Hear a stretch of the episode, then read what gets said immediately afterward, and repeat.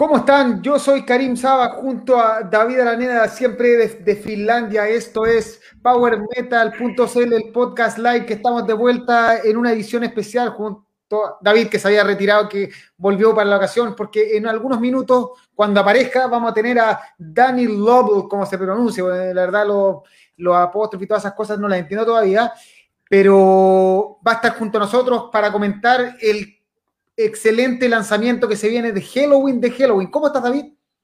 Muy bien, Karim. Aquí, como, dijiste, como dijiste, es un poco retirado de, todo este tema de, la Power y de las redes sociales y todo, pero bueno, cuando salió el, anuncio del, disco Halloween pensé que, era una cosa imperdible, que bueno, hicimos los contactos con, Nuclear Blast y nos conseguimos a Dani, estamos todavía esperándolo, eh, partimos la transmisión porque eh, si no, se, nos cae el, link, pero... Facebook nos vota, nos patea para afuera, nos dice, no, no transmitieron, cagaron, así. Tal claro, pero asumemos que, mm, que, Dani debe estar ocupado con la entrevista anterior porque tenía una... ¿Cómo se llama esto? Eh, un, horario bastante agendado hasta, hasta, hasta esta hora. Entonces, em, y también por la gente que piensa que, bueno, ¿por qué lo hacemos a esta hora? Es porque en verdad está la, estamos casi de noche en Europa y y bueno, ellos tienen que descansar también. Así que bueno, eh, eso ha sido como la razón por la cual hemos hecho la entrevista a horario laboral en Chile y días de semana también, porque los músicos también quieren descansar. y... Antes de saludar a la gente, oye, primero recuérdame, porque la pregunta clásica es ¿qué hora es y, y qué temperatura hay ahora en Finlandia? Claro, son las 10 de la noche y afuera Afuera es como 17 grados, una cosa así, por lo que dice ahí el termómetro. Em, eh, estamos en el verano finlandés, que es como una cosa súper... Em, primavera como acá, ¿no? Es como primavera de allá y es como súper em, así, no, lo puedes eh, prever así como es súper inestable. Pero ahora nos ha tocado buena, buena, buena eh, temperatura y despejado, pero puede cambiar en cualquier momento. Veamos los saludos. Mira, tenemos clásico, Hernán Contreras, eh, Byron Simino, esa, saludos cabros. Herrera Scott, otro clásico, buena cabros, tanto tiempo. Saludos de Valpo, pinta de la puta madre esta entrevista. Sí, cuando aparezca Dani, estamos esperando. Eh, recordemos que allá son como las 10, 11 de la noche en Finlandia y que yo en un par de horas tengo que ir a la, consulta, así que, eh, pero hay que hacerla. Hernán Contreras, buenísima, qué gusto verlos, sobre todo David, que se le echa de menos unos capos. Byron, Quedan tres días. ¡Hueona! Em, Alexander Bevis, bueno, cabros, aquí esperando que lleguen mis vinilos desde Europa. Eh, ¿Y dónde está ahí, Alexander? Porque yo tengo entendido que por lo menos a Chile el, envío de Nuclear Blast estaba eh, imposible, no te enviaban. Debe haberlo pedido alguna, alguna edición especial hoy, hay unas moscas gigantes que están apareciendo. Cristian Chacana, hola amigos, tanto tiempo, aquí esperando este gran programa que se viene. Eh, Fabián Cancino, volvieron los grandes. Alexander, el disco se filtró encima, sí, recién se está filtrando y hay gente que lo está escuchando, así que, mira, ahí ya. Eh, dile a Dani, ahí está, lo, en este momento está llegando Dani, así que vamos, ¿le quieres preguntar? ¿Lo voy a ingresar? Sí. No, no, no, no. Ya. Démosle nomás. Hello, Danny, how are you? Hey, hey, hey. Well, John, hey, I, I'm fine. I'm fine. It took me a while to get into that session because I didn't know what all the meanings. Yeah. Be, but so somehow I made it. So hello, how are you doing? We're good. We're good. We, we just wanted to make sure if you have still half an hour or are you in a hurry? Uh, of course, much... I'm in a, of course, I'm always in a hurry. Hey, soccer, European Championship final. no, no, no. Yeah. yeah. I will see it afterwards. So uh, take your time. Okay. Um, take questions, whatever you want to know. Hey. Yeah. Bueno, eh, estamos con Dani Löble. Eh, Dani, I'm Karim. I'm from I'm from Power Metal Metal.cl. I'm in Chile right now, and David, the guy up from me, it's in Finland right now. So I will ask. I will uh, be translating, and David, because he talk uh, better English, he will ask you the questions. Okay. In Finland. So that means you speak Finn. Finish? Yeah. Yes. Yes. Uh, Rantatuoli. yeah. Yksigaksi rumpali rantatuli. very good. Very good finish. One, two, three. Drum, a drum set or a drum. Yeah. And some chair, right? Yeah, it's the it's the drum throne, yeah. bueno, ahora sabemos que Dani también sabe finlandés, está tirando algunas bromas con David, que también domina el finlandés algo dentro de lo que se puede dominar ese idioma. Bueno, David, dámele, démosle con las preguntas. Mm -hmm. Okay, so look, first we wanted to ask you how you're doing and how's everything in Germany at the moment. All good, all good. I mean, the Germans right at this moment are jumping at the bits about the game because, uh, uh, yeah, the game has been going for 11 minutes probably France against Germany, the first game uh, of the European Championship in this group. So um, yeah, hey, Germans are okay, and hopefully it'll turn out to be a win for us. yeah, definitely. Bueno, eh, Dani nos da cuenta que en este momento en Alemania está, todo el mundo pegado en el partido de la Eurocopa que está jugando. Eh. Ahora Alemania no, no recuerdo con quién tiene el partido con Francia. Francia creo que, dijo, sí. Sí, con Francia sí que es como el, el clásico de Europa en este mismo momento. Así que te pedimos las disculpas por quitarte tiempo de partido. Yeah, so sorry, we didn't know about this overlap with the game. Uh, so let's let's go to the new album. What are your general impressions? The the um, you know all the um, the press has been giving very good reviews, but how are you like expecting still like the fans to react to the new album? I mean, uh, the release is going to be at the 18th, so uh, three days to go from now. So I can't say anything from the fans, but uh, about the press, it is. Uh, the, the, the, press and the journalists uh, celebrating it, and uh, the reactions are quite overwhelming. So uh, people saying, uh, I've heard people saying um, to name this album as the best album of Helloween's career. I mean, in a point of this, we're talking about Keeper, the Keeper saga and whatever. So um, about the reactions of the press, as, as already said, so uh, the reactions are quite overwhelming, to be honest. And uh, I'm a kind of uh, surprised, or not surprised, but um, taken aback in a point, in a sense of uh, about the reactions. Uh, we didn't expect this because when, when you start writing an album, you never have success or whatever in mind. So you just start writing whatever you feel and you have in, in your soul and you wanted to, to catch everything and do everything for your baby, upcoming baby. So uh, when it's finished, so you you will be kind of excited uh, how the people uh, around you will like it, uh, or in a point of view, the fans. And so uh, the fans' reactions are still missing because of the release date, but the press is already celebrating and cheering us. Um, it's um, yeah, I'm quite happy. Uh, I mean, it surpasses our own expectations, and so we'll see what the fans means.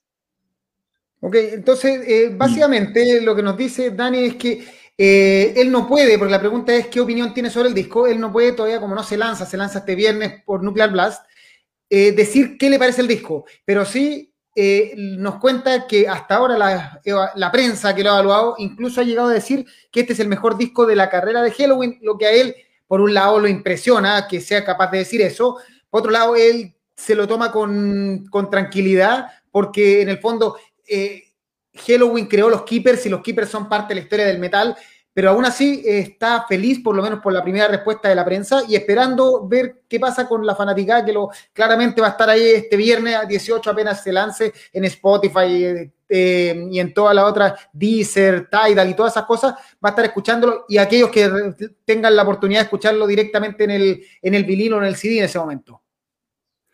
Ya. So next question is about this old school production that you went for, and actually you used your um, long-term producer Charlie Bauerfeind, but you also uh, work with Dennis Ward, and you use this analog methods, uh, and the sound is a lot more organic. It reminds of the maybe 90s, 80s era of Helloween.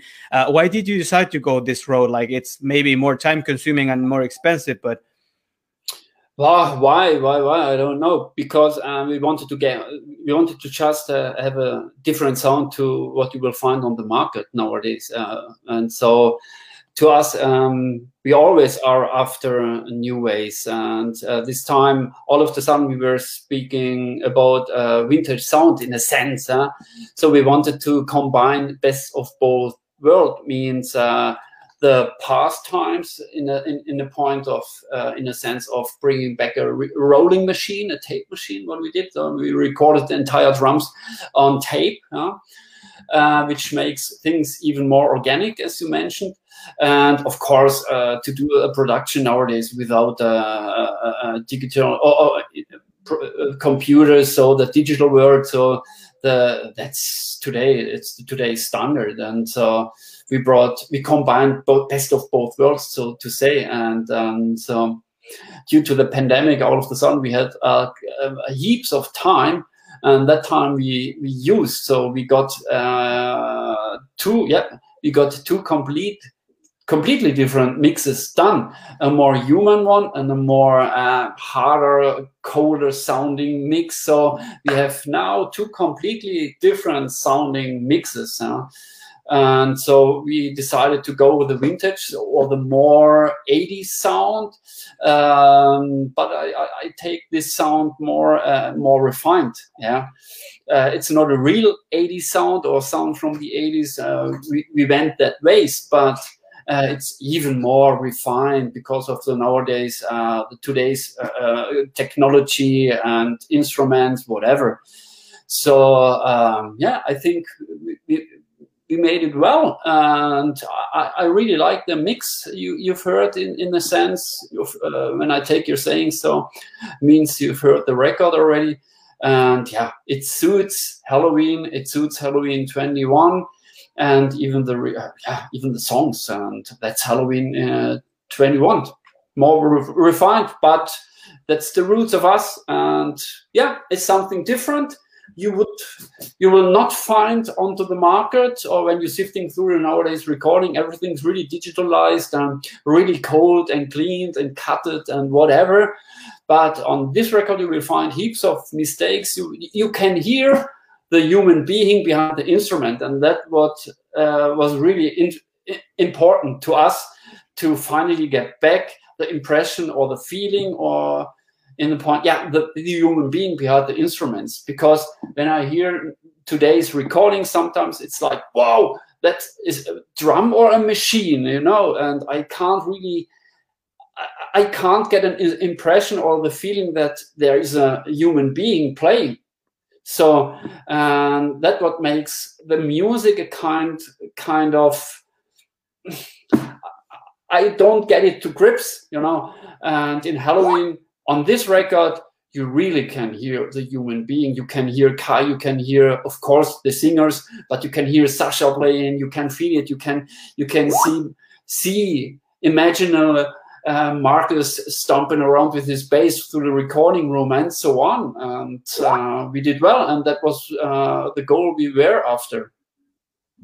Bueno, eh, David le preguntó a Dani sobre el hecho de que hayan grabado en análogo, o sea, de, volver a la antigüedad y sacar este, esta modernidad exagerada de los últimos discos de Halloween y del metal en general, de usar mucha tecnología. Eh, Dani, por lo que entendí, de hecho, nos dice que hay, una, hay dos mezclas formales. Hay una mezcla que es mucho más análoga y hay una mezcla tipo 2021 hecha completamente con tecnología, que probablemente quedó guardada. Cuando la escucharon se dieron cuenta, claro, la tecnológica es perfecta, suena perfecto, pero no tiene, le falta alma, le falta así como calidez, es más fría. Y al escuchar el, disco análogo, eh, Dani nos cuenta que se, que se producen cosas distintas, uno puede sentir la música, uno puede sentir eh, a Dani tocando la batería, eh, a, los, a los cantantes, se sienten los errores, se ven los detalles, y eso hace que uno se pueda imaginar el concierto y no lo que le pasa a él, que escucha mucha música moderna que no tiene claro dónde está el baterista, dónde está la, máquina, si es real, si lo que escucha realmente se puede reproducir en vivo. Entonces, al final, la gracia de, de, Halloween 2021 es que si bien es una banda 2021 con todas las armas del, año, de estos años, eh, suena como el año 80, como el verdadero Halloween, y eso hace, ahí está la magia. Eso creo, David, no sé si agrega algo más. Fue súper larga la respuesta, pero en resumen eso. Y yo creo que movámonos, o sea, sigamos avanzando. Uh, I wanted to put a few, we have a, a, a lot of questions from the people uh, watching now, and I wanted to put them together because, of course, we don't have the whole night. And a lot of people are thinking of you as the drummer of the band, this whole story that you used uh, Ingo's kid. And we wanted to hear what was the story behind that and how did you feel when you first saw the kit and and in what condition it was how do you have to adapt it and people are also asking about how do you feel to to play his like uh, drum kit and also uh, some references to Uli Kusch also that do you have you taken influence from him uh, in your drumming as the Ah. third Oh, tons of questions. okay, let's start from the scratch. Um, the basic idea was um, um, when we finished the previous Pumpkins United tour that was in, uh, in in Hamburg. So there we finished the tour, the European leg, so to say. And so we hosted afterwards. We host, hosted, um, uh, let's say, after show party, whatever you want to name this. So we invited a lot of supporters and family guys and whatever uh, to to say thank you for the support. So there there came a guy across uh, named Mike, and he told me something about uh, that he bought uh, that he has. Um, Ingo's drum kit. So I didn't took that much notice because after a tour and a concert, uh, a lot of posters, blah blah blah. But a couple of weeks back home, all of a sudden I was sitting on my couch, and all of a sudden the penny dropped, and it, it dawned on me. So uh, it would be a cool idea to bring back that kind of drum kit, yeah, in a sense, because it's a Sonor drum kit, thick shells. I'm I am used to play thick shells, but a completely different uh, wood-made uh, shells. So um, I thought, wow, uh, because we wanted to go more the vintage way. So it would be cool to bring back that kind of drum sound because that kind of drum kit Ingo used in the 90s and at the beginning of the 80s or during the 80s. This kind of drum kit is responsible for the metal drum sound uh, of the 80s. Yeah, it's called Sonor Signature, and for me as a kid, so uh, I couldn't wait. I, it was a dream. Uh, I always dreamt about playing on a drum kit like this, but I couldn't afford because it cost a hell of a lot of money even back then. And nowadays it becomes a vintage drum kit. Huh? And so I rang him up and and asked him so if he was willing to to lend me his drum kit. And so he, of course he was in. So he sent me uh, the drum kit to where I live. And before the recordings, I had plenty of time to yeah to check it out together with my drum tech. So we checked out different uh, tunings, different drum kits and uh, um, drum tunings and drum heads. That's what I wanted to say. So that we could get an impression. I recorded a bit with this drum kit uh, and sent the files back and forth to our longtime producer Charlie Bauerfeind. And so we were even back then we we were quite overwhelmed by the sound. Yeah? And that's the sound I I like. I like having all the time. And so, yeah, that was the base story. And on top, to put in a little bit more the esoteric way, of course, I'm in all, I grew up with Helloween. I'm a kid from the, yeah, I grew up with Helloween. I'm a kid from the 80s. So uh, Ingo's drumming has uh, had a big influence or still has. And of course, being the long-time Helloween drummer, I mean, every night when I burst into a, a, a song where Ingo took place, it's quite as crystal that his drumming after that long time I've been in the band will left it traces. So um, yeah, I'm, I mean, he's a big influence and I'm in awe of ever since I've heard Helloween the first time. And it's an honor to me to play his drum parts. And in the point of this, every time when it's about uh, to play a legendary song where Ingo took place, I'm really meticulous and almost pedantic about every detail he came up with or he had recorded. I want to have it live yeah? But i have to combine it because i'm not a copy copy machine or whatever. I am what i am. So um, and to put into uh, this story a bit um, uh, uli i mean i've I've known Uli for such a long time, even even before I joined Helloween. Um, we've known another for I don't know 25 years or whatever. So uh, of course he, he, he was a role model to me as well as as, as Ingo was, and to yeah to follow yeah to keep this kind of legacy Ingo and Kusch uh, keep going this legacy. It's it's an honor to me, and of course I have to play their parts, but that's an honor for me. And I try to, I always try to give my really best to get as close as possible. Uh, and so um, over all these years, I've been with the band. I mean, hey, I'm the Helloween drummer who has been with this lineup longest. I mean, I've been with the band. I 16, 17 years. And so this what you hear on this record, it's just my drumming. I'm the Helloween drummer. That's my style. I'm the Helloween drum style, so to say, the living drum style. So yeah, but uh, Uli and of course Ingo has left the traces in my playing. So and I really named them, named they these names. So now I've got it as my role models among others and so I'm I'm happy to um, fill in their footprints, and hopefully the fans like it as much as the band does, because otherwise I would have been sacked off my job um, maybe 15 years ago already. Yeah.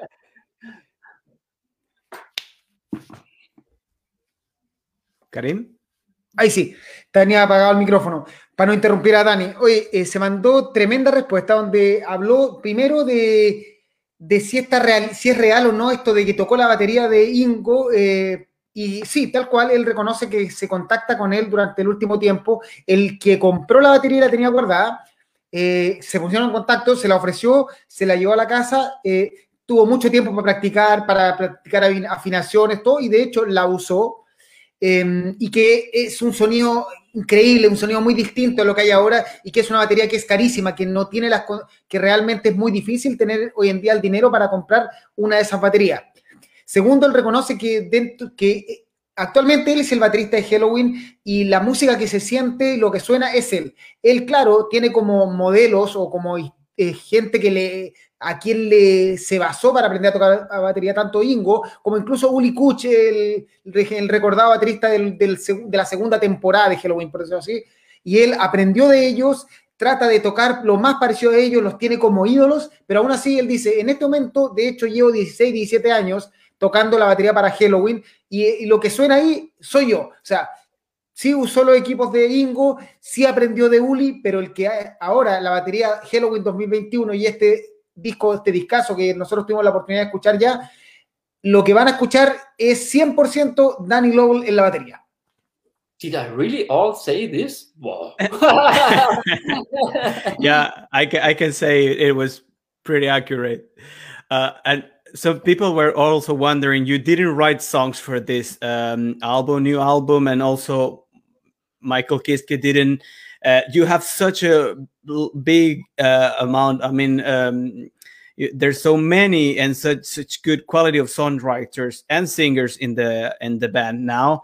Uh, did you ever think of doing like a even a longer album where like all of you guys could bring two three songs and like uh, make it like a triple vinyl or something no. like that or i think, I think uh, sorry um, just to come no um, to me, I, am a fan of uh, bringing finally back the the eight song vinyl stuff because uh, at the beginning, uh, look, take it that way um, to talk about a bit the market. Um, when I grew up, an album you would just find you had just find eight songs, but no skippers. You know, uh, legendary songs. I mean, take Slayer, Reign in Blood, 28 minutes, bam, poof, gone. Uh, or whatever. Iron Maiden, uh, 40 minutes, uh, Keepers. Uh, that's, I mean, all those Anthrax among the living. Hey, uh, 40 minutes or 35 minutes or whatever, or for uh, really eight songs, no skippers. And now and today you have to offer 15 songs, and but the quality. Hey, I mean, you never can keep up with uh, 15 equal quality uh, uh, uh, quality songs same level. Uh, you can't do that. So why? I think we should strip it down to eight songs. Uh, imagine take this upcoming album and take out four more songs to strip it down to eight.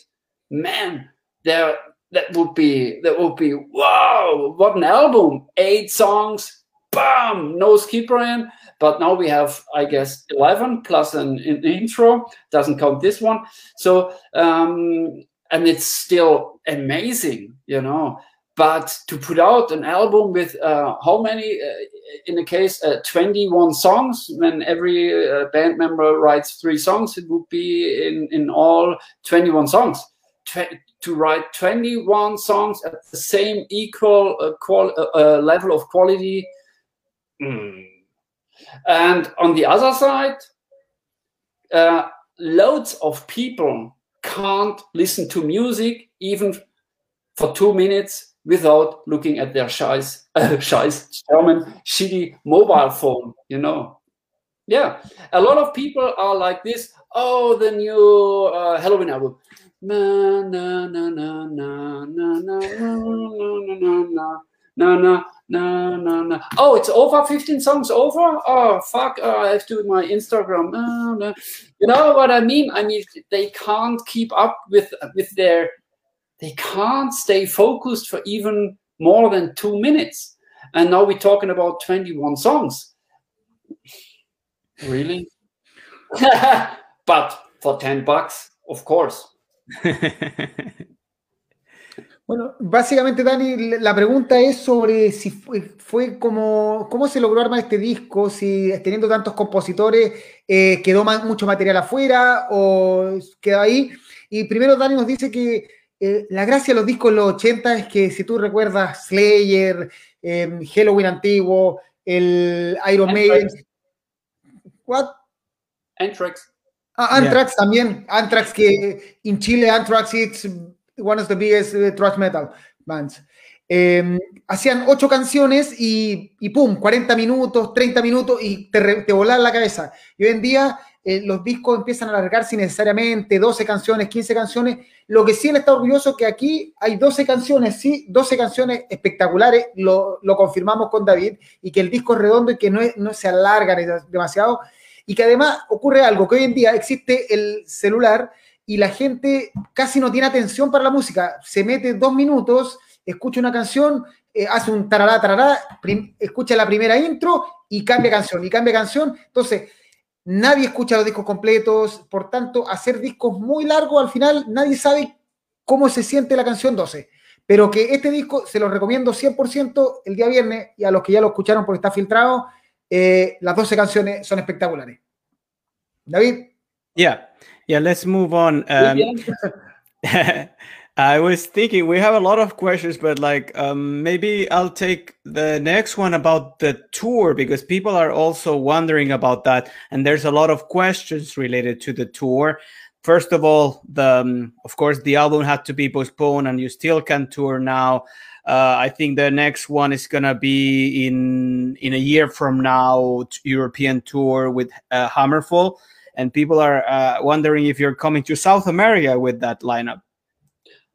We have planned to come, of course, as always. Um, but as you mentioned, I mean, through these times, uh, um, we had to postpone. We've postponed this tour for the third time now, and uh, actually, uh, initially it's planned to to kick off the upcoming tour in uh, spring next year in 22 together with uh, of course our longtime mates uh, and friends from Hammerfall which I think is a really strong uh, package.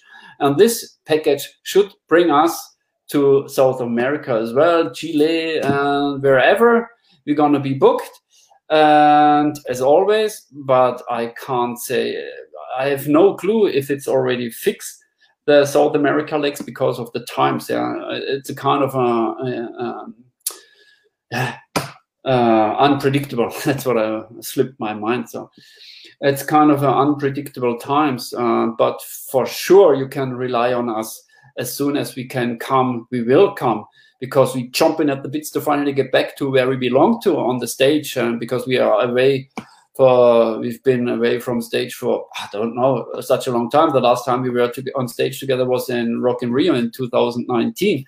Hey, remember that long time? And so um, yeah, hey, hopefully, hopefully now times change a bit. But as already said, it's unpredictable. But the plans, of course, we will and we are going to come. Let's take that sentence. We are going to come for sure as soon as we can make it uh, because we don't set the regulations. And as soon the regulations say, uh, okay, green light, so Halloween will come and let the hammer fall. bueno, eh, le preguntó David sobre, bueno, va a partir próximamente la gira del de, próximo año, ni, ni, siquiera próximamente, de Halloween con Hammerfall por Europa. Y la pregunta obvia que nos nace a todos si esta gira llegará a Chile con Hammerfall y dice que ojalá, o sea, en el fondo, las ganas de volver a Chile, las ganas de volver a Sudamérica siempre están, que ellos dicen que están preparados hace como dos años para salir de gira, pero que las condiciones no se han dado, y que lo ideal, o sea, si los bookings se mueven todos, tendríamos el paquete completo de Hammerfall con Halloween y Let the Hammer Fall. Yeah, and also um, continuing with the the new tour, I read somewhere that maybe the set list won't be as long, and then you have all the classics, the new songs.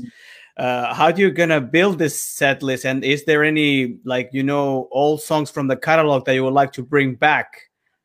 Of course, I mean, hey, we have already uh, discussed a, a, new set list, of course, but uh, that's not easy um, when you have uh, such a such a legendary set list to play actually you know i mean Helloween has so many recordings and you shouldn't you, you should neglect everything but you can't. At the end of the day we have to to pick out some highlights because we're, we're going to play maybe two and a half hour. So that means we have a couple of must-haves you know the classics. Then we put in uh, some never played songs and so so on. It's quite tricky to to rustle up a, a, um, a suitable uh, set list. Uh, it's going to be quite tricky. And so, but of course, you can rely on us. Um, we will bring onto the stage some really classic songs in a sense, and new songs, of course, and never played songs um, from from the from the from the previous time, from the old days, so to say. Um, we'll have an Walls of Jericho thing going, Keepers songs, and um, and the uh, songs from the Deris era, of course, and whatever. Hey, we have tons of material and ideas, and so yeah, hey, we try to give our really best in a point of selection, you know. Dice, bueno, la pregunta obvia es cómo haces un set list em, con tres cantantes, con tanta historia, con tantos tiempos, con tantas variaciones. Y dice que es súper difícil porque, claro, tienen que tener sí o sí los clásicos obligados del Keeper, los tiempos que la gente va obligada a escuchar, o sea, tiene que escuchar en el concierto. Pero además de eso, seleccionar canciones nuevas, seleccionar canciones de los tiempos de Eris, de los tiempos de, de los tiempos anteriores, es muy difícil porque al final tienen una hora y media, pero que de todas formas van a elegir lo mejor y van a tocarlo lo mejor posible y que, eh, bueno, tiene, tiene que ser... Y bueno, hay una pregunta que nos están haciendo acá que la voy a dejar sí o sí. Eh, do you think that Halloween will play back in we don't know. Hey, mate, uh, the festival season hasn't kicked off for 2002, uh, so I don't think so. No. No, no parece que van a tocar en Wacken 2022 para que no compren, no compren tickets. You, you will never know. Will there be a Wacken or whatever? Mm. Uh, when there will be a Wacken, then uh, the lineup is already set. The, the lineup probably from the supposed to be the lineup from the 20s, yeah, from 2020 maybe. Or yeah, some, some of them have yeah switch yeah. We see it yeah. Uh, change is inevitable, but um, oh, I don't know. Uh, but but but for sure not. Uh, Hello won't play or is not going to play Wacken uh, by the next year. Yeah, excellent. So, so, so also because this um, tour uh, to promote the album is has been uh, you know delayed so long. Did you ever think of doing an online event, uh, concert, I mean, we uh, of course uh, talkings are around, uh, and uh, but not really serious at the moment because uh, until a couple of months we were quite busy with this album. Yeah, with finishing the album and all the stuff, and now we are quite busy with uh, with the promotional thing like interviews and so. Um, so maybe, maybe I can't say no, but hey, we will see uh, why not? When when there is a chance to do anything uh, that makes sense to for the fans and for us then we are in. But just to be online i mean it doesn't make sense at all. So um, but if it's if it's worked out well and planned well and makes sense we are in, as already said. But the plan, but there aren't any plannings at the moment. So, but we'll see. Hey, you never know. We are in June, and the year will have six more months, and there will, there could happen a lot. No?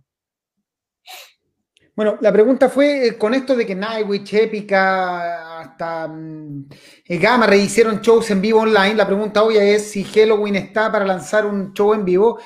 Y dice que en este momento no hay ningún plan de un show online en vivo, eh, que no lo descarta porque en el fondo las cosas van cambiando, el mundo está cambiando, y, pero tiene que tener sentido. En el fondo no van a hacer nada que no tenga sentido. Y por ahora, para Dani, no tiene ningún sentido que Halloween haga un show online. Oye, Karim, ¿quieres elegir algunas preguntas cortas del, de la gente? O sí, mira, eh, aquí tengo una pregunta corta, es ¿cuál es la canción más complicada de tocar de Ingo? Pregúntale, David. So, the hardest uh, Ingo uh, drum um, part to play. Again, I don't quite get the question. Uh, the, it, what it would be the most difficult, more complicated uh, drum part uh, by Ingo that you had to play? To be honest, to be honest, um, technically, it's not really a big of a deal, not at all. But what is really tricky, and that's a standout thing with uh, with Andy, with Ingo, is his rawness, his energy, his power. He is a real powerhouse. And this power, to keep up with this power, to get the power he had recorded onto the stage, that's quite tricky. And that forces me to give my really best and my really all night after night to make, uh, for example, one of my most favorite songs, Eagle Fly Free, to make this song really like an eagle flies free you know? That takes a lot night after night because Ingo was a real powerhouse and you can hear that energy on the keepers. But the best example of what i'm talking about is a gathered or recorded on walls of jericho. This roughness he was eager to do everything that you can feel he was a rebel these guys were wherever they were it was amazing uh, rawness, roughness. It's wild. It's it's wow, it's just packed with energy, and that you can feel on this album. And uh, on the previous tour, we had onto the in in, in, our setlist, we had the kind of uh, uh, um, was a Jericho medley, you know. And mm-hmm. every night when I burst into that song, I could feel the kind of what was going on back then when they recorded that album. And so in a point to ask this question. So he wasn't a technical drummer at all. And thank the Lord he wasn't, because when he would have been one. So I can't imagine how Eagle Fly Free uh, would have been ended up uh, with uh, if he approached this song on a technical way. So no, he just took two hammers and bashed the best out he could, and that was hey, that was just energy, and that's really important. And that is something what really forces me. But I'm a basher too, so I'm not really as technical as, as for example, uh, uh, um, Uli is. Yeah. Uh, he's a master. Hey, he played stuff. It's like oh, hopefully we don't not going to play that song. Oh, we go. Oh shit. I have to go to my breakfast room. But um, to me, I see myself, I consider myself as a symbiosis of uh, the energy of Ingo and more the technical side of, of Uli. So I combine both. That's my drumming. It was my drumming even before I joined Helloween So um, to me, uh, yeah, but to answer that question, uh, the most tricky part is his energy, and that takes a lot. básicamente la, pregunta es, ¿qué es lo más difícil de tratar de imitar a Ingo? Y dice que técnicamente, por suerte, Ingo no era un monstruo técnico. Lo difícil era su energía, su, eh, su poder a la hora de tocar, que tratar de llegar a, esa fuerza a la hora de estar tocando y estar tocando un concierto completo con esa eh, violencia o esa rudeza, eso es lo difícil, aguantarle el ritmo, porque y que por suerte no era, no era tan técnico porque si no sería imposible. A diferencia, por ejemplo, que nombra a Uli Kuch, que Uli es era mucho más técnico y que de hecho cuando le dicen tienes que estar tal, canción es como por la mierda, esa canción es muy difícil y él se considera una cosa intermedia. con la potencia tendiendo más a Ingo y con alguna técnica más a Ulip, y eso le permite eh, manejarse. Pero que realmente lo más difícil de tocar como Ingo es su poder. Mira, y acá otra sobre, el, sobre la portada. Eh, nos hace la Yeah. pregunta. Dale, David. Yeah, about the artwork, I think it, it also uh, together with the sound, it's like very clear that that the you know it's a real painting with a lot of references. So I think it it puts the concept uh, together. And did you go for it just like thinking to go for this like very big? And how do you, how do you like the artwork? Okay, my first of all, the first um, reason why we brought back the kind of hand-drawn cover artwork was because on this record, as we discussed at the beginning of that interview, was like um, we brought back, uh, we recorded just air. To be honest, you know, we, we we haven't recorded any digital signals such as a lot of bands do. Just put in a cable into a computer and record uh, a guitar, for example, and this false real live guitar thing you know this time we brought in tons of uh, guitar speaker and drums and every instrument was mic'd you know and we recorded the rooms. Even when they recorded guitars there were plenty and tons of room micro- microphones around uh, to get the best on onto the record tape. And um, having recorded an album on that way we thought okay we should bring back a hand-drawn cover artwork that suits to the way the vintage way we went with the recordings so to match it to make it more suitable. And so um, we had a couple of uh, we had a couple of uh, artists uh, into a pool so to say. And Kantor he came up with this wonderful artwork. And um, i'm completely over the moon. I'm still every time when i look at it I still find even more little details. Uh, hey guys, go and buy a fucking vinyl because there you will have a big cover artwork where you can can look at it and and sifting through and you always will find something new he spent a lot of time in, in details huh? and it was quite fuzzy and meticulous in the point of this you will find a lot of historic little uh, Helloween stuff, keys, and whatever. And so, um, yeah, to answer your question, uh, he surpassed my expectations in a point of a hand-drawn uh, cover album. He's he's he, he's such a a slacker in a point of uh, yeah, he's a master painter. So he did all. He he also did the current uh, Testament cover artwork. Hmm. What I didn't know because every when it was about to to to um, find an artist, so every time when I looked up on his uh, ideas, it was like, where do I know these pictures? This kind of style. I, am so used to this kind of style. Where do I know it? And all of a sudden, the penny dropped. Man, that's the New Testament album. It's the same artist. Ah, man, I'm a Testament fan. So, and having uh, that kind of artist on my record that dots the eyes.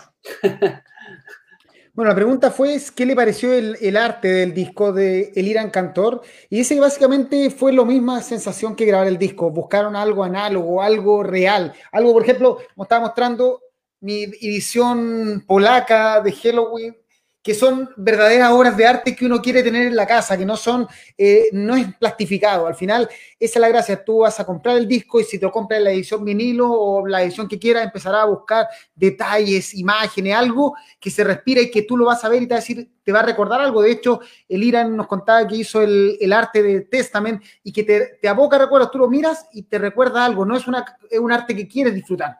Básicamente eso. Oye, una última pregunta. Nos están preguntando Mauricio Meneses y también nos pregunta eh, Mariano Beuses, no, perdón, eh, Gustavo Ullarte, ¿cuál es su mayor influencia y cuál es su baterista preferido en la actualidad? Yeah, so people are wondering about your influences, favorite uh, drummer, and I also wanted to link to that question the the fact that the "Out for the Glory" the intro reminded me so much of "South of Heaven" by Slayer. So I don't know if that was conscious. Uh, no, Um, in a point of drum arrangement, yes, uh, because uh, sent sent me, uh, I, I, got a song, so could you please play some demo drums? And I said, yeah, of course. Um, so we worked out, uh, and before we entered the recording room, Vikey and I, we always work out drum parts for his songs, so to say. So and I got the same uh, impression. So when, when I pushed the button, all of the sudden, south of heaven, what's going on? Now it's a kind but it's completely different. Yeah, but there are some. Yeah, it's not that kind of different, but it's different. but it, it, easily could remind you to to that album of, of, to that song, of course. So and due to having that kind of um, um, thoughts as you have, I thought, okay, it would be cool if we're going to play Slayer, then we go to play Slayer. so I put in a lot of uh, uh, the same drum fills as, for example, Dave Lombardo did. And Dave Lombardo is for me, uh, yeah, one of my role models and still is. His a real powerhouse how he kicks the bass drum. No one else on the speed metal market hits the bass drum so hard as he did.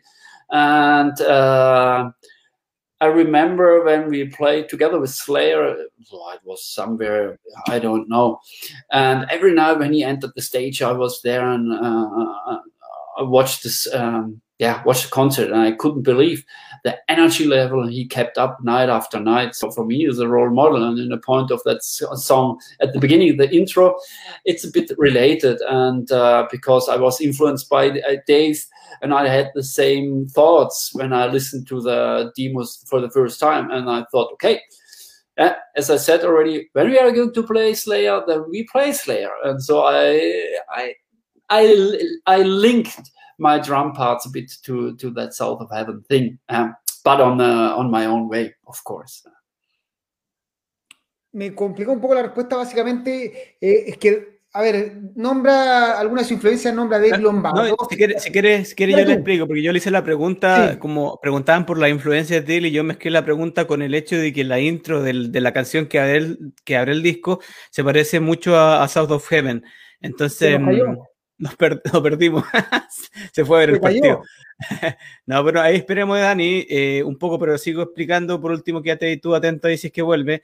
Eh, eh, bueno, y me, yo le, preguntaba, pero si fue una, una, influencia directa y lo que me explicaba es que esta canción la había hecho Hueca y le había puesto la, le había mandado el demo con esta batería que, que se parece a of Heaven cuando la escuchan van a darse cuenta y que dice que claro, que es una de sus mayores influencias, Dave Lombardo, eh, de los bateristas que le pega más fuerte al bajo y que cuando estuvieron de gira y tocaron con Slayer también lo veía y era como su ídolo y como su, una de sus principales influencias.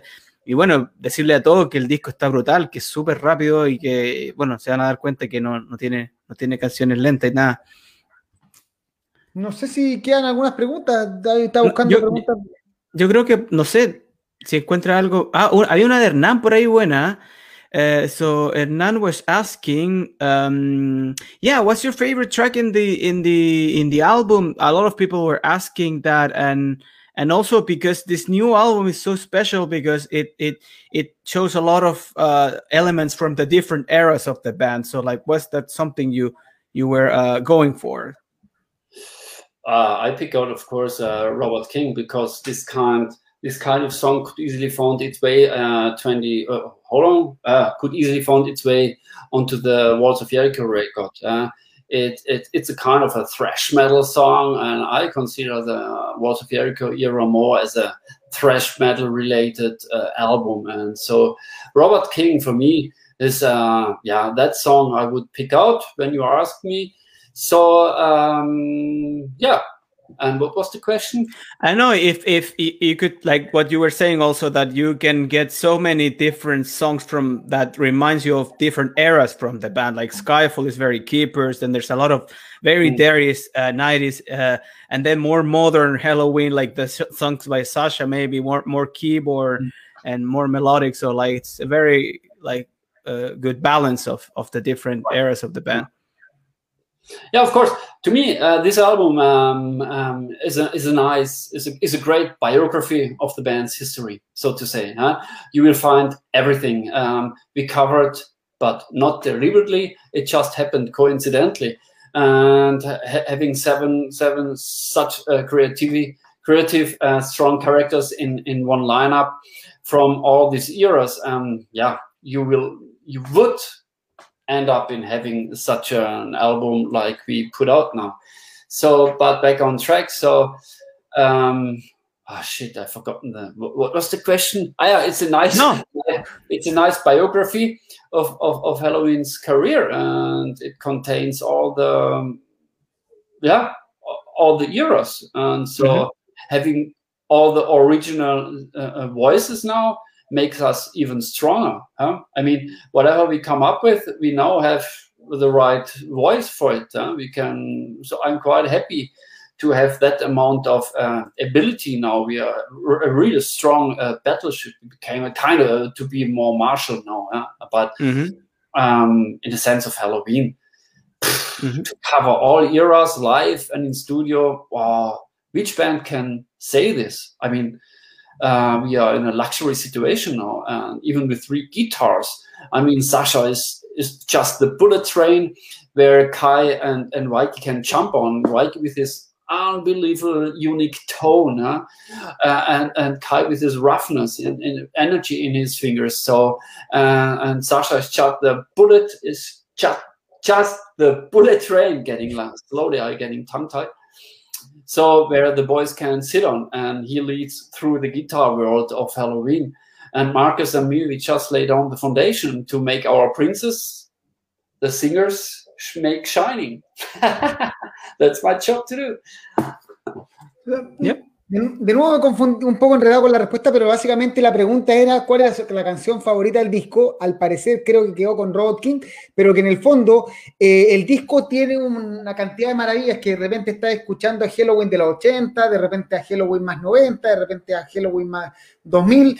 Eh, que tienes tres guitarristas impresionantes con estilos muy distintos, así como tres cantantes impresionantes con estilos distintos, y que todo eso fluye y que en, eh, y que se siente orgánico, no es una, no es que se note demasiada diferencia y que hay una zona donde, un hoyo, sino que todo va parejo y tú vas a encontrar, son lugares mejores que el resto, pero no hay nada malo y que eh, vale la pena escucharlo, no. Ya lo escuché, lo escuchó David, impresionante el disco. Eh, traten de aguantar, si no está filtrado en este momento, ya nos están comentando. De hecho, por acá dice Herrera Scott, que escuchó recién. Eh, Herrera Scott, eh, is listening now, Robot King is, is say that it's amazing song. Hmm. So guys, yeah. just like uh, two or three more questions because I'm supposed to yes. do another, yeah. uh, I yeah. to do another interview around ten o'clock. So okay, yeah, so yeah, yeah. Five more minutes, then then I'm running. Yeah. Preguntémosle por Chile, si tiene algún recuerdo de Chile y finalmente yeah, algún let, maybe let's just give the last one. You can talk to the people from Chile and tell us uh, any stories you remember from Chile, and oh, then we can ask wrap something. I mean, I just Chile. I mean, um, Chile. I remember that oh, we, we always play this kind of uh, what's what's uh, where Anthrax oh. recorded there, and we recorded there too. Um, Circuit what's I think it was Caupolicán, I think the first few times. And then the biggest and one. last time was Movistar, Arena. Movistar Arena, the last one, the bigger one. Uh, uh, this this round, this round uh, venue. Like a uh, yeah, theater? balcony, with this balcony. Ah. Teatro Caupolicán. that one. And yeah. we recorded there March of Time and stuff for our current live DVD. And Anthrax uh, recorded their live thing there. And always when it's about Chile, I mean, I have to, I have to, that kind is quite reminiscent because the feeling in there and when they go up with this red fire stuff and you will always have this kind of a mosh pit going and even the backstage food is really oh, it's so good and, and, the treatment there is wow, awesome but i always remember that one i mean chile i love south america at all i mean uh, Brazil, uh, Argentina, Chile, uh, Costa Rica, and all these kind of countries we we play in. So, uh, but in the point of Chile, this venue always comes to mind when it's about Chile. It's a uh, it's it's like a metal. Well, okay, it's it's a metal pit the best place to stay and the best place to celebrate your music. And I always have good memories about that kind of uh, uh, concerts in in your country, of course. And I'm really looking forward to get back there. And I guess the thing you talking about, the Movistar whatever, wasn't it the venue we were with? Uh, we played uh, together with, with Kreator, uh, with Kreator and Arch Ah, I remember. Okay, no, I know the the venue. Okay, but the best memories I have uh, in a point of Chile, I have um, concert wise, venue wise, mm-hmm. I have in that I forgot the name. So with a Teatro Caupolicán. Teatro Caupolicán. Every time when the when the fans going to to to light up this kind of Bengaloo fire or whatever, the red thing, it's like, whoa, yeah! it really, you really can feel the enthusiasm of, of the fans and how they enjoy and how they go crazy. And that really comes over you while playing, even though you are meters away from the pit. You, but that really swaps over, um, makes you even play harder or whatever. So, hey, thumbs up for that venue. And so, really looking forward to get back to your countries anytime soon. Huh? Ok, esta que era la última pregunta, voy a ir cerrando. Le preguntamos eh, historias con Chile, ¿qué recuerda? Y dice que lo que más recuerda es el Teatro Caupolicán, entrar y que la gente se vuelva loca, que haga mochpit, la salida de la gente con bengala, es todo así, se siente el poder de Chile, le encanta venir a Sudamérica, pero dice que en particular, si bien recuerda cuando vino con Creator y Ark Enemy al Movistar Arena, lo que pasa en el Teatro Caupolicán es algo, para los que han estado ahí, no, me incluyo, es algo espectacular que en verdad te explota la cabeza. And of course, last but not least, uh, Concha, uh, Concha di Toro. Concha de Toro. Ah, vino, Concha, el vino. My most favorite red wine. And when we were there on tour with uh, Stratovarius, uh, yeah. Andy, Andy and I, we like uh, Concha and Toro really much. So, and so we were invited from them to their uh, to a vineyard, and we spent the entire day there. Um, we were kind of unsober afterwards. Happy. and so that was a that was a nice uh, nice day too. It was in Santiago. It's 45 minutes from Santiago. There you will find Concha and Toro. and I always enjoy Concha and Toro. Even my wife, she completely goes crazy with the Concha and Toro. Even the cheap one, the the devil's one, you can get uh, uh, Cas- uh, Casillero del Diablo. Diablo. For example, mm. I like that red wine, that kind of red wine. Even the one you can get here for seven bucks, maybe it costs uh, mm. around five dollars in your country. Uh, but we have to import that stuff. But hey, that was a nice day with all that little rabbits on this area uh, jumping around. And so we were invited in the cellar, and all of a sudden we were locked, and the light were turned off. And so it was like, Andy, are still there? I was still around. He was like, "Don't move. I'm I, am i am in your back. Okay, what's going on? We are in the dark. Where's this motherfucking going? I don't know. And all of a sudden, boom! You heard a big shot. We heard a big shot, and the walls of the cellar were were were, um, were, were completely in red light. And all of a sudden, this kind of a devil voice came up and told told us the story of Concha and Toro, or respectively the story behind this um, uh, Del Diablo. You know, um, that was amazing. So it was mm-hmm. I shit in my pants at the beginning. We got off the sun. Now come, we go down the cellar. Oh yeah, the cellar, red wines. Yeah, bomb. Okay, boys, I've got to go. Bomb boom. I was in the dark with Andy. Andy was like, "What? Uh, uh, where are you? Don't move!" As I said, so that was a great day. Bueno, básicamente nos contó que otro de sus grandes recuerdos es cuando los llevaron junto a Stratovarius a, a Concha de Toro, cerca, la viña cerca de Santiago, que puta, en verdad lo pasó la raja, que hubo una experiencia, que un show de teatro, muchas cosas pasaron. Te, si como andar explicándolas, pero que en verdad tiene grandes recuerdos de Chile por Teatro Gaupolicán y Concha de Toro, Casillero del Diablo. Lo recomienda siempre, incluso más barato. Bueno, eh, the really last story, the really last story, then I've got to go, was we bought so much red wine that I have to left most of my pants in the hotel to carry my shit with me. So, but it was worth it. okay, okay Danny. Eh, bueno, nos okay, dice I really enjoyed uh, being part of that show. Hey, to all our fans in, in South America, is it from South America at all? Yeah. yeah. Chile. So in South America, hey, keep the finger crossed that we can make it to come back to your country, continent at all. And hopefully you will like the upcoming album as much as we do and the press do. And then, hey, times are unpredictable, but stay healthy and just keep your metal heads banging and whatever. Have a good time. Thank you very much, Danny. Thank yeah, you for your time. You. It was. Oh, great. I have to do something with. You had a great time. Yep. Hey, bye yeah, bye. Take care. Bye. Bye bye. Un grande, Dani. Pero yo pensaba que, de la entrevista que básicamente dijo que lo otro que se acordó es que después de Casillero el Diablo se llegó prácticamente sin pantalones porque se hicieron entre, Sí, y que le manda saludos a todo Chile, que espera que nos cuidemos y que si todo, que disfruten el disco de nuevo. Eh, no sé si vamos a alcanzar, ¿te parece? No, yo, yo, creo que, yo creo que, mira, puedes contar quizás que lo, que lo van a hacer más adelante, quizás cuando el disco ya lo han escuchado todos, comentarlo. Eh, en conjunto, porque en verdad esta, esta, entrevista se nos alargó más de lo que pensábamos. Teníamos inicialmente media hora con Dani y bueno, ustedes vieron, yo pensaba, yo le habíamos preparado un montón de preguntas y dije a lo mejor baterista más callado, responderá cortito, no sé, cortante, pero ya ustedes ya vieron cómo él se explayó, así que nos quedamos con la mitad. Y por eso tampoco pudimos agarrar muchas de las preguntas, todas las preguntas que pusieron, tratamos ahí como de juntarlas un poco, pero yo creo que fue una mm, fue una entrevista bastante larga, así que yo creo que lo, lo de lo, comentar el disco, yo creo que puede quedar para otro día. Sí, lo dejamos para, para, el podcast que vuelve. Vuelve. ¿Cuándo? Sí. Esperemos que esta semana, pero vuelve. Eso ya con nuevos integrantes, todo, pero va. Que esperamos lanzarlo esta semana con el regreso de Halloween también.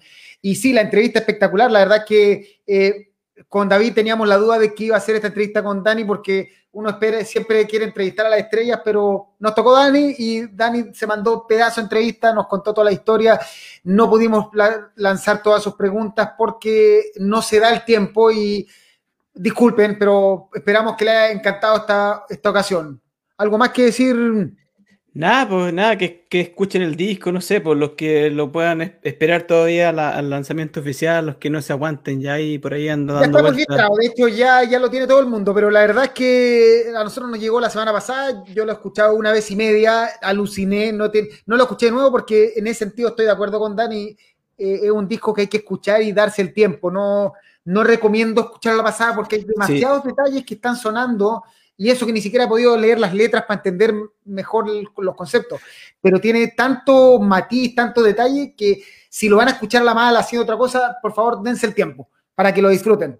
Sí, claro, yo también como que yo no voy a estar en el episodio en el que van a comentarlo en detalle, pero lo único que quiero decir es que quizás no es como un disco, a mí, tú decís que te agarró a la primera, a mí como que me costó un poco por, por el tema de las expectativas, porque me lo esperaba, no sé, tenía expectativas tan altas y luego lo escuché, fue como, ah, ya. Después eh, lo he escuchado varias veces y como que también te va agarrando y como que vas descubriendo, igual que la portada, así como vas descubriendo detalles y una canción que al principio te pareció muy repetitiva, muy predecible, vas, vas cachando que hay pequeños cambios, que hay pequeños detalles, cómo se van eh, intercalando las voces. Entonces, eh, yo creo que se, la, se las mandaron con, con, todo lo que nos contaba Dani, por ejemplo, el, el, hecho de que hayan invertido el tiempo y la plata en hacerlo o un disco más, más vintage, más, con, con, un sonido más orgánico y análogo, o sea, se nota la diferencia. Por con los singles ya se pueden dar cuenta que el sonido de Halloween ha cambiado y yo creo que esperamos que este sea como un cambio permanente y que de aquí para adelante sigan nomás haciendo, haciendo obras así como obras de arte, pues no es como música plástica como, estamos acostumbrados. En el fondo, esta necesidad de repente de los sellos de pedirte que saques disco todos los años eh, atenta contra el producto y se nota que aquí se dieron un tiempo, el hecho de la batería antigua, grabar en análogo, eh, elegir un buen artista, todos esos detalles que nos contaba Dani, eh, le aseguro para los que se dan el tiempo y quieren escucharlo ahora o lo escuchen el viernes, o esperen a tenerlo en físico, eh, se siente. Quizás a, a, mí me pasó de entrada, a David le pasó, para el otro lado ahora, eh, a David le pasó más tarde, pero eh, sí, tiene ese sí, aire, tiene algo sí, distinto. Sí, claro, no, y sí, de hecho, o sea, no es que no me haya gustado, me gustó desde un principio, pero era, es como que incluso ha ido subiendo así peldaños cada vez que lo escucho otra vez, como que eh, tiene quizá, y es un disco igual un poquito denso en el sentido de que no tiene, como que no tiene bajones de intensidad, o sea, yo creo, le hubiese preguntado eso a Dani también de que bueno, obviamente cuando lo graban por parte no es, no es gran problema, pero no, no, hay canciones lentas, no hay baladas, es como... No, nada, no hay ah. relleno, no hay ningún relleno, 12 canciones largas, cortas, bueno, la mayoría son más largas, eso sí, voy a decir sí, que sí. la canción más corta es Orbit, que dura un sí, minuto. Porque es, es, como la, la intro, de otra canción. Claro. Es... Pero el resto, todas sobre cuatro, salvo, no, salvo Cyanide, todas están sobre los cuatro minutos, ¿no? Y Best Time, pero no hay canciones realmente cortas. Sí. Bueno, David, te, tú tienes que ya irte a descansar, porque sí, son ya las 11 sí, de la noche. Sí, son las 11 y cuarto. Así que, que, volver al estudio y todas las cosas en las que está dedicada actualmente. Yo tengo que estar en 30 minutos en la consulta, excelente. Eh, y aquí nos pregunta, mira, antes de irnos nos pregunta Rafael, Rafa, Rafa, que no ha podido entrar a la página, mira, la página se cayó realmente por un hackeo horrible que nos hicieron, alguien que no le gusta el power metal, no les caímos mal, o algún troll aburrido, nos votó la página, no se ha podido recuperar, estamos tratando de, lanzarla desde cero, de ver qué se puede hacer. Lamentable lo que pasó, por ahora hemos tratado de, eh, de funcionar a través de redes sociales y creo que hemos cumplido una pega más o menos adecuada. Y eso, eh, ¿algo más que decir? Sí, bueno, no, si es que alguien tiene el dato, yo no tengo idea, porque yo lo encargué acá en EMP, obviamente dentro de Europa funciona ah, ¿Dónde el, se puede comprar? Claro, eh, si alguien tiene el dato de, de, que esté en CD o en vinilo en Chile, si es el que lo va a importar directamente quizás desde mira, Estados Unidos, porque desde Instagram, Europa creo que está difícil. Sí, en Instagram hay un par de empresas chilenas, Noise Bangers creo, y no me acuerdo cuál es la otra, que ya lo tienen disponible como en preventa, pero preventa, o sea, no hay nada oficial todavía, porque de hecho yo pregunté directamente, por ejemplo, a Sig Bangers y dicen que no hay, no hay disponibilidad directa desde Alemania. Y algunas claro. personas trataron, pero algo será. ¿sí? A partir de yo, creo que, yo creo que de Estados Unidos, de Nuclear Blast de Estados sí. Unidos, puede ser un poquito más fácil. Y eso no vale la pena, por lo mismo que decía Dani, la pura portada, ya comprarte el vinilo, bueno, en CD igual, eh, cualquier Mira, cosa acá, menos, menos Spotify. La página de Nuclear Blast Chile lo tienen preventa, ahí tienen el dato. Sí, eso pensaba yo, porque es como, como el sello está entrado ahí en, en Chile directo, así que para que, por último, dejáis el link después. Sí, ahí lo, lo colgamos, pero Nuclear Blast Chile, al parecer, es la opción más fácil de encontrar el, el disco. Bueno, eh, nos vamos despidiendo para ir a trabajar, ir a dormir o a estudiar lo que te va a hacer David. David, como siempre, un agrado volver a verte, amigo. Eh, sí, cuídate que te vaya Gracias, Karim. Gracias por la, por la gestión, por aquí el que se lució con la gestión para traer a Dani fue sí. mi, mi, colega médico. Y a la gente le mandamos saludos a todos los que nos hablaron, a los clásicos de siempre, Rodrigo Contreras, eh, Paula Turunen, Byron Simino. Eh, Martin. Sí, Angel Martin, uno de mis fan, mi fanboy. bueno, muchas gracias. Esto fue PowerMetal.cl, el podcast live. Nos vemos pronto. ¿Cuándo? No sé, pero quizás esta semana. Chau. Chao, chiquillos, cuídense.